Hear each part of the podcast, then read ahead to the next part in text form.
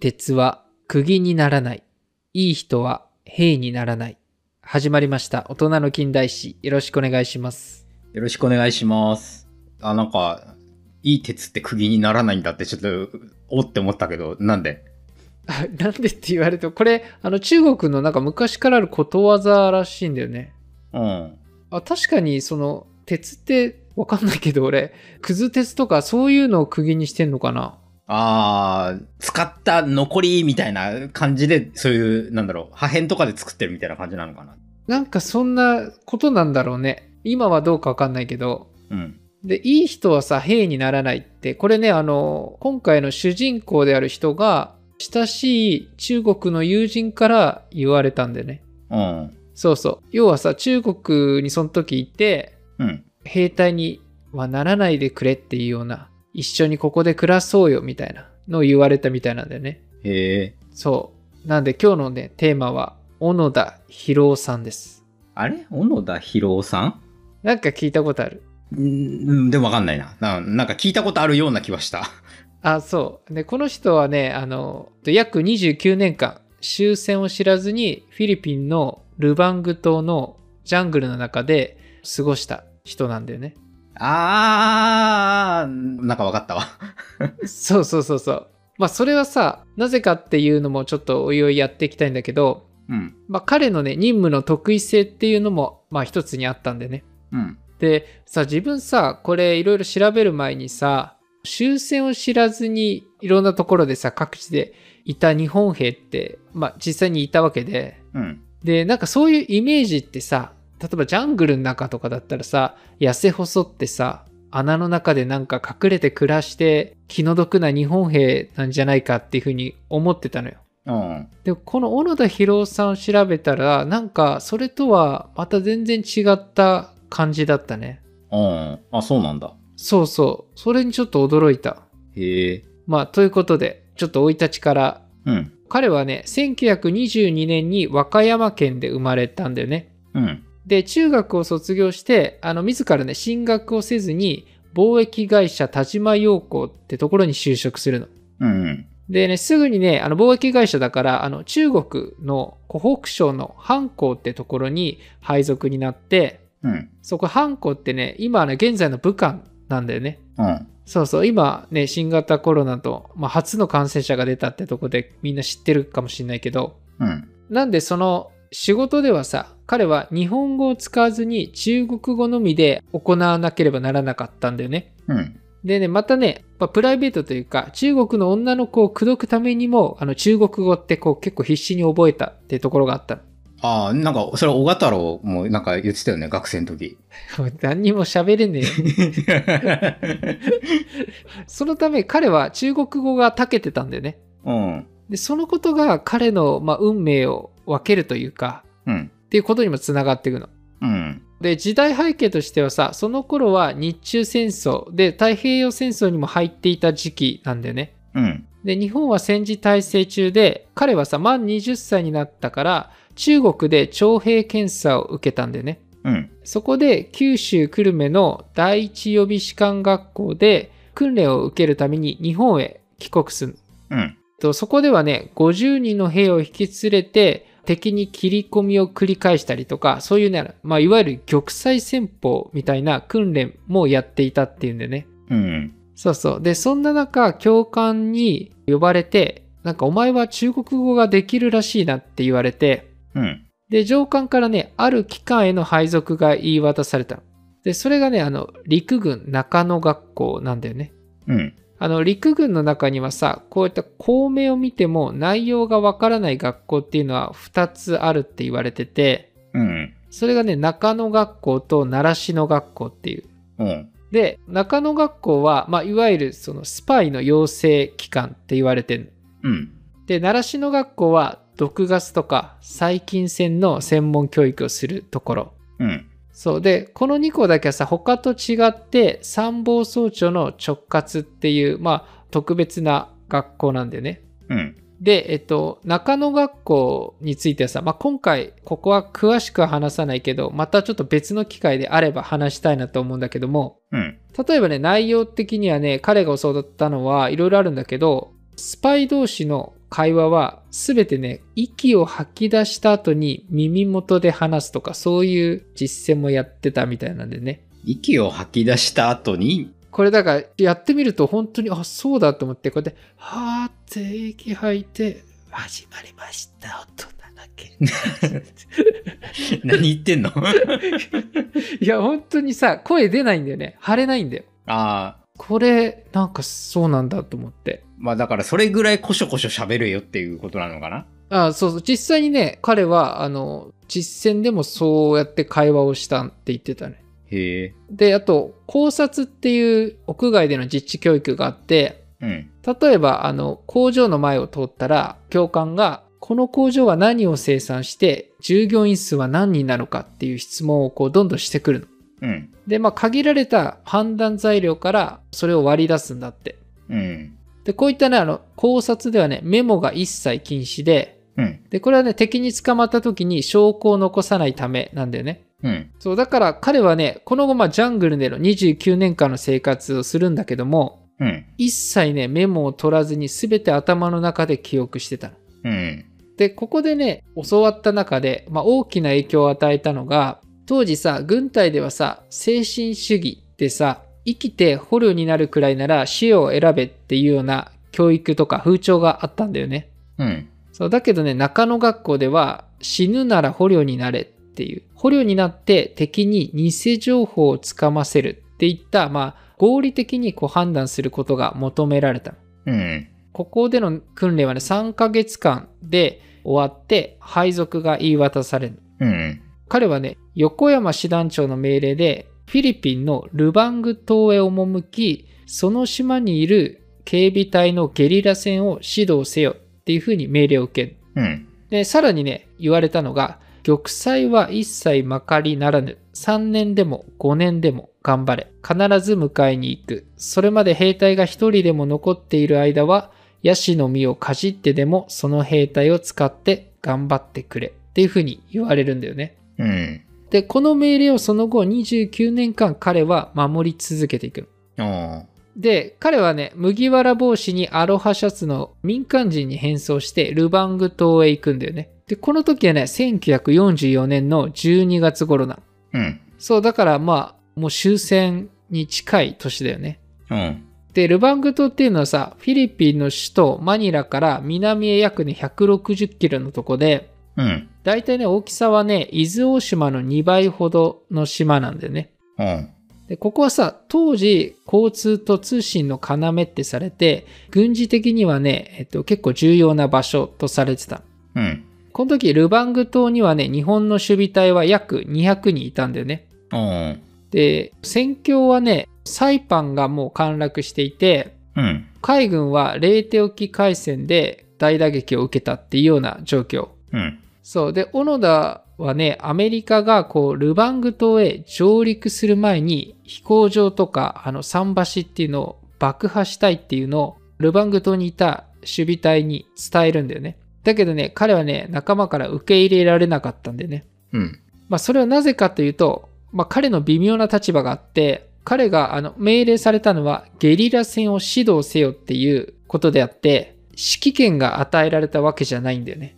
うん。とまあ、そういったものがあって、えーなかなか行動を移せずにいた中で、アメリカがまあ上陸をしてきたわけなんでね。うん。で、激しい戦闘が始まって、まあ、圧倒的な物量の前に、たったね、4日間で制空権、制海権も奪われて、飛行場ももちろん占領されてしまうんだよね。うん。で、この時ね、日本兵は戦闘で亡くなったりとか、自決した者もいて、約ね、200人いたのが40人ほどになってた。うん。一応その小野田さんは将校クラスの人でうん。で将校の人はね小野田さん一人で一応ここでは一番地位が高い立場になったのああ。で幸いアメリカ軍の上陸前に食料とか弾薬っていうのはもしもの時に隠していたんだよねうん。そうだから無事ででこの特にね貴重な弾薬を使ってルバング島で生き延びていくんだよね弾薬で弾薬だけじゃないんだけどその敵を攻撃したりあとは狩りをするのにもああ、なるほどね。弾薬をこううまく使ってったってことか。そうそう。で、これがある限りは、なんか彼は、後に言ってるんだけど、ずっとその、ここで戦い続けようっていうふうに思ってたみたい。うん。でね、この後ね、一箇所に集まってると、うん。敵にさ、包囲されたら全滅しちゃうっていう意見も出てて、うん。分散してね、潜伏することにしたんだよね。あで、そこでね、あの、最低3人1組で行動するようにしたの。あ。うん。その後もね、敵の攻撃とか受けて、人がこう入れ替わったりして、結局ね、小野田さんの舞台には、島田と小塚っていう3人になったんだよね。うん。島田っていうのは当時32歳で、で、小塚がね、24歳。あで、小野田が23歳。で、まあ一番ね、実は年齢は下なんだけども、階級は将校だから、まあ他の2人よりね、上の立場で指揮するような立場にいたんだよね。あ。うん。で、アメリカはね、この時作戦を切り替えて、日本兵をね、島の山林とか奥深くに閉じ込めておくっていうことをしたんだよね。うん。そう、だからね、それ以上深追いはしてこなかったの。ああ、なるほど。そうそう。で、残された日本兵っていうのは、まあ、ジャングルの中で生活をしていくしかなくなったわけなんだよね。うん。で、えっと、ルバング島にはね、雨季と乾季に分かれていて、うん。雨季にはねすごい量のこう豪雨が山脈にこう川を作って流れるらしいんだよねうん。でそのためね小野田率いる3人は15度ほど傾斜した密林の斜面で暮らすようにしたああ、なるほど。そうそこで寝泊まりしたりとかでそうするとまあ水が下に流れていくからねああ、とりあえずね、なんとかなるって感じなのか。そうそうそうで、えっと、しばらくするとね毎日こう威嚇射撃をしてたアメリカの姿が見えなくなったんだってうん。そう実はもうこの時終戦になってたああ、なるほど。だけど本人たちは気づいてないんだよね。うん。で、敵の姿はアメリカ兵からいつしかフィリピン兵に変わってたんでね。ああ、そうなんだ。そうそう。で、その後、別のあの部隊の3人組がフィリピン軍とある時戦闘になって、うん。で、そのうちの2人が亡くなって、生き残ったね、赤津一等兵っていうのが、小野田のその3人のグループに加わって4人になったんだよね。うん。で、こっからしばらく4人の生活が始まるんだけども、いろいろその投稿するように呼びかけるビラっていうのも巻かれたりとかしたんだよ。あで、その中にさ、少し前まで仲間だった兵隊の名前入りで書かれたビラもあって、あ。うん。実はその周りではもう1946年の4月には、この4人を除く41人はすでに投稿してるんだよね。ああ。でも、小野田らは投稿することはなかったわけ。うん。まあ、それはなぜかといったら、小野田だけに与えられた任務の得意性もあって、うん。彼はまあいろいろさ、その深読みをしたんだよね。うん。例えば、ビラが巻かれてビラの内容を見るの。そうすると、文脈の不自然さとか、漢字の間違いっていうのが実際にあって、うん。まあ、それを見つけて、これはアメリカの謀略だっていうふうに思い込んだ。うん。で、さらにね、その後ね、1950年からはさ、朝鮮戦争が勃発するんだよね。うん。遠くにさアメリカ軍の戦闘機が飛び立つのをこう目撃したりとかうん。海岸にね船の残骸が漂着したこともあって戦争が継続してるっていうふうに疑わなかった。ああ。えっとそれからちょっと先になるけど1955年からはベトナム戦争があってうん。この時もねアメリカの爆撃機が何度もねあの上空を飛んでるのを見て戦争が継続してるっていうのを確信してるんだよね。うん。まあ、だからそういう周りのちょっと状況もあったんだよね。うん。で、彼ら4人のジャングルの中での生活について触れたいんだけど、うん。もうまさに原始生活というか、で、なんで彼らがさ、この長い間生活することができたのかっていうところなんだけど、うん。ルバング島はさ、熱帯気候で食べ物が豊富な自然環境が整ってたんだよね。ああ、なるほど。そう。で、ジャングルにはさ、パパイヤとかマンゴー、バナナとかがもう自然に生えてた。あとは、あの、野生の豚とか、山猫、オオトカゲとかもいて、それも食べたりとかしたらしいんだよね。野生の豚ってなんか、 ちょっと想像つかないけどね。ねえ育ててるやつよりは美味しくはなさそうだけどね。なんか、イノシシに近そうな感じなのかな。ちょっとわかんないけど。確かに。オオトカゲとかはすごいまずかったって言ってたけどね。ああ、まずいんだ。なんか、ヘビとか美味しいって言うじゃん。ああ、だからいろんなもの、食べれるものは食べたんだろうね。うん。またね、あの近くにこう暮らしてる住民もいるわけで、うん。農作業のためにあの水牛を放牧するっていうことをしてたんだって。うん。その牛を銃で仕留めて食料としていたっていうのも、これもかなりあの栄養源になってたって言ってた。うん。あと何よりさ、水が豊富にあったことが大きいんだよね。あそう、島にはね、綺麗なね、水が流れてるところがいくつもあって、あ。うん。まあそれで過ごすことができてたんだよね。なるほど。で、一つの場所にはこう滞在せずに、3日とか5日間したら場所をこう移動して、その際にね、ねぐらの場所とか足跡って痕跡を全て消すんだって、うん。徹底してたんでね、そういうところは。あで、えっと、ジャングルの中ではね、人だけじゃなくて、恐ろしい外敵がいたの。あ。外敵。そう。例えばね、アリなんだよね。へえ。これは、なんかジャングルってイメージすると、ここら辺のアリと違うなって思うと思うんだけど、うん。外敵に会うとさ、強い酸を放つ赤いアリっていうのもいて、うん。あとね、蜂のような、こう、針を持ってる種類もいて、アリなのにそうそう、刺されるとね、腫れ上がって熱まで出るんだって。すごいね。なんかもう、蜂だね、もはや。もはや蜂だよね。うん。逆にアリと思ったのもすごいかもしれない。あ、でも、そっか、飛んでねえからか。 わかんないけど。 そうなんじゃん。で、実はね、この小野田はね、ジャングルで寝ている時に、アリにね、左耳の鼓膜をかじり取られてんだよね。うわ。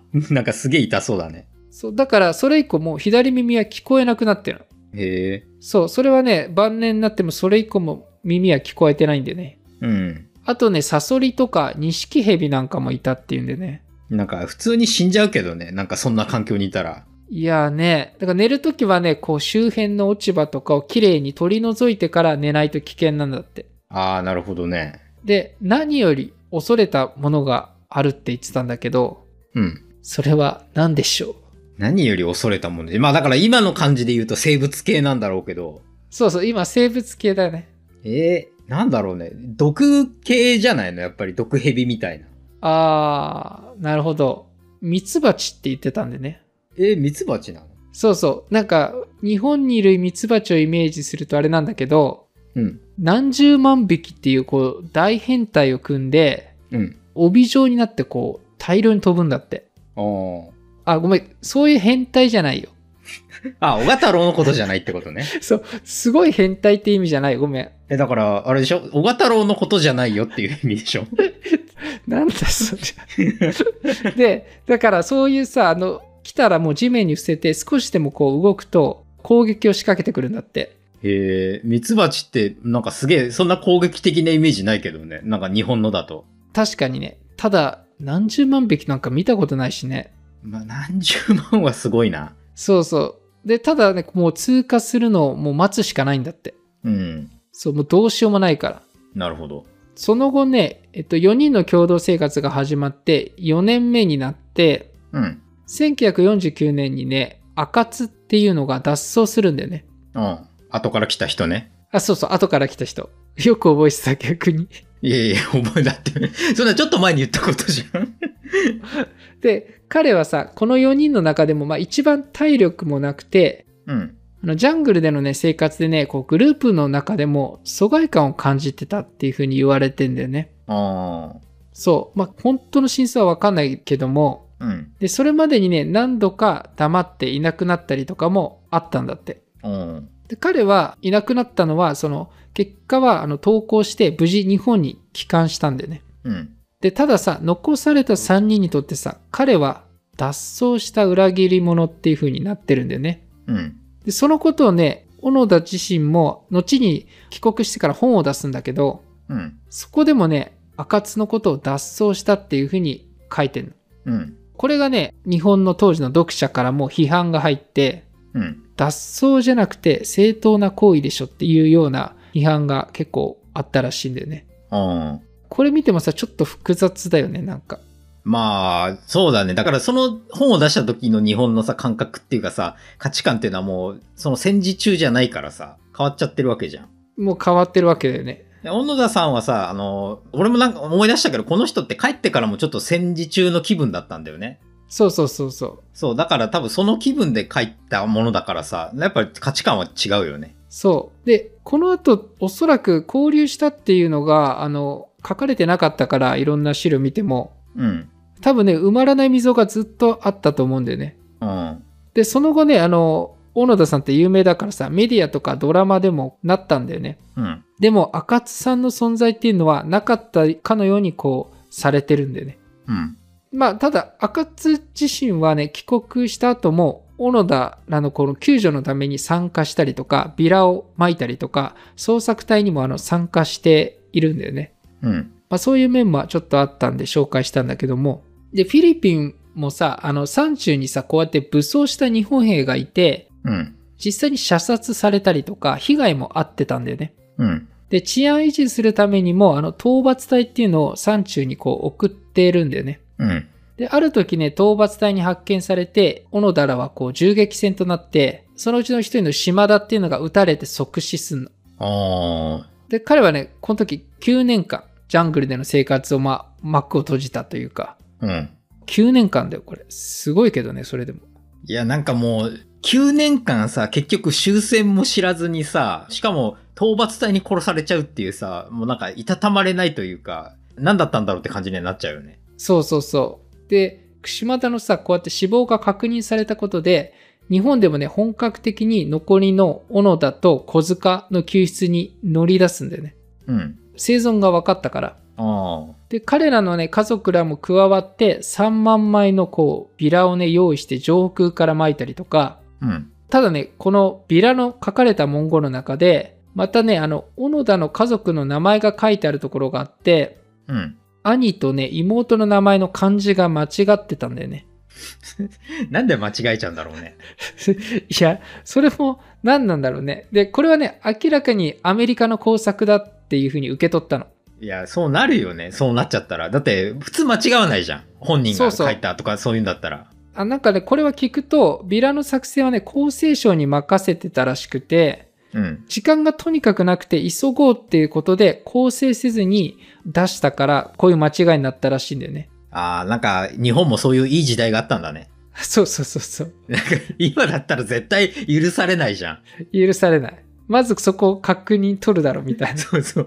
昔はなんかそういう緩いところがあるからいいよね。そうそうそう。で、お兄さんもね、スピーカーでこう声を張り上げて呼びかけたりとか実際ジャングルの中でしてんの。うん。で、これにはね、小野田はね、もうそのビラの件もあったし、敵は生体模写までできるやつを連れてきたのかっていうふうに思ったらしいんだよね。もう疑いの目でしか見れなくなっちゃったんだね。そう、もうここまで行くと何をされてももう信じないんだよね、それ以降も。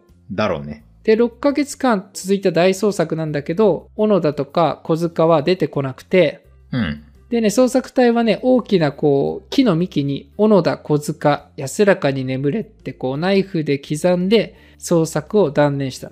あでね、その後ね、彼ら残った小野田と小塚っていうのは、日本でね、戦死したことになったんだよね。あ。うん。靖国神社にもね、実際に祀られてんの。ああ。そう。で、これはね、日本とフィリピン政府の間で取り決めがなされたんじゃないかって言われてんだよね。うん。要はさ、あの、小野田小塚がさ、もう死んだっていう風にしたんだから、うん。今後、ルバング島で起こる殺傷事件とか、牛の殺害とか、食料の盗難事件っていうのは、日本人がやったわけではないっていう、こう、暗黙の協定だって言われてるああ。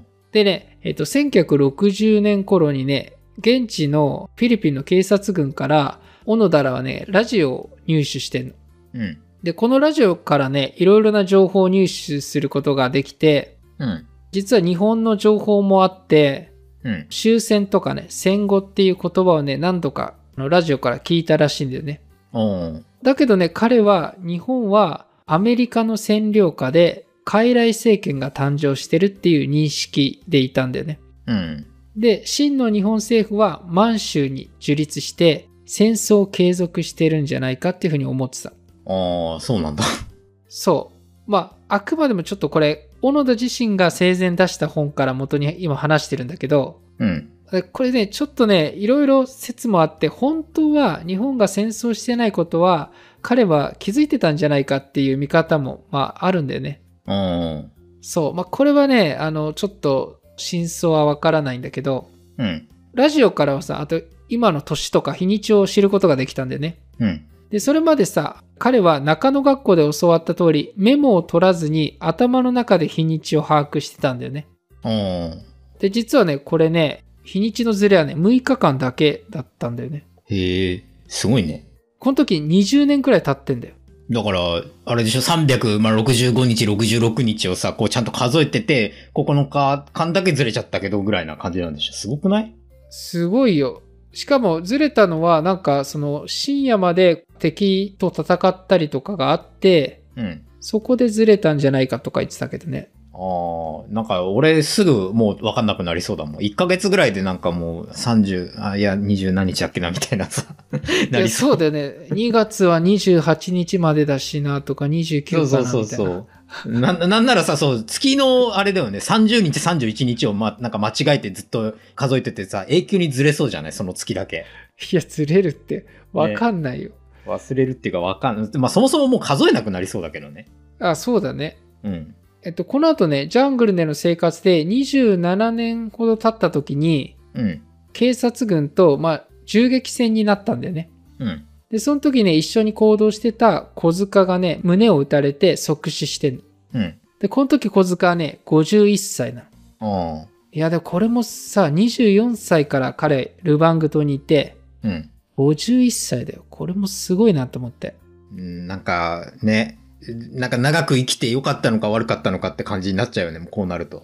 いやーね、で、小野田はね、その場をね、なんとか逃れたんだよね。うん。小塚のさ、これ戦死は、また日本で大々的にニュースで取り上げられて、うん。と日本でさ、もうすでに死んだことになってたから、うん。捜索は諦めてたんだけども、その後ね、また大捜索が始まるの。うん。で、上空とか地上からも行われて、この日本からもね、家族とか友人含めて100人以上が参加したんだよね。うん。で、フィリピンの方でも軍隊とか住民を合わせれば、合計ね、1万7000人以上の人がね、約6ヶ月間捜索したんだって。うん。その中にはね、小野田の父親、87歳だったんだけど、うん。だったり、あと、その時、癌に侵されてた姉も来て探したんだって。うん。まあ、結局さ、小野田博は聞こえてたんだけど、探してるっていうのは分かってたんだけど、これにも警戒して出てくることはなかったんだよね。うん。で、残念ながら、こう、捜索後、あの、すぐにね、癌に侵されてたお姉さん亡くなって、生涯会うことはなかったんでね。うん。で、捜索隊がね、結局見つからずに帰った後に、しばらくしてね、まあ、彼にとって運命の出会いがあるんだよね。うん。それがね、あの鈴木のりおっていう人との出会いなんでね。うん。彼はね、あの大学を中退してさ、一人で放浪の旅をしてたの。うん。でも彼にはさ、夢があって、それは小野田少尉と雪男、パンダを見つけることっていうのが夢にあったの。うん。でね、彼は一人でこうルバング島へ行くんだよね。うん。で、捜索はね、これまで大掛かりなやり方とは全く違って、テントを張って、日本のね、国旗をつけて待ち伏せ作戦をしたんだって。うん。で、それをあの見た小野田が見つけて、背後からこう忍び寄って、まあ、彼をね、殺そうとしたっていう言ってたんでね。うん。で、声をかけると、僕日本人です。僕日本人ですって鈴木が繰り返したの。うん。しかもさ、この鈴木っていうのはなんか丸腰で、靴下にサンダル履きっていう変わった格好だったのよ。うん。で、まあ明らかにこれ軍人でもなさそうだなっていうか、うん。で、まあそういうのもあって殺すのをやめたんだって。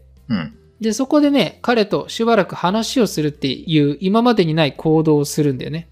うん。このなんかね、自分はその鈴木のりおっていう人の不思議な魅力があったんじゃないかなって思うんだよね。うん。いや、まあ、言ってる自体がちょっと不思議だけどさ。まあそうだよね。普通に考えていかないよね。 そうそう。で、しばらく小野田ももう本当に久しぶりに人と話して、うん。で、どうやったらこう、山を降りてきてくれるかっていう話を、が話題になって、うん。そしたらね、小野田はね、上官からの任務解除の命令がない限り、ここを動くわけにはいかないっていうふうに言うんだよね。うん。とその上官は誰なのかって聞くと、谷口少佐っていうの名前を挙げたんだよね。うん。でね、そこでね、鈴木と別れる前に一緒に写真まで撮ってるんだよね。うん。でそしたらさ、2週間後に、以前捜索隊が設けた連絡箱っていうのがジャングルの中にあって、うん。そこにね、鈴木の手紙を発見するんだよね、小野田が。うん。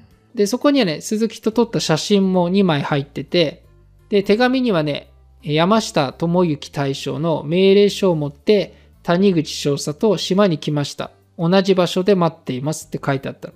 うん。で、小野田はね、あ、これは本当の命令だって思って、引き続きさ、戦闘を継続しろって言われるんじゃないかとか、うん。新たな場所へ言い渡される命令かもしれないと思ってテントへ行くんだよね。うん。で、そこで谷口少佐から作戦行動の停止、全任務の解除が言い渡されて、まあここで彼はね、初めて日本が本当に終戦であるってことを知ったっていうんだよね。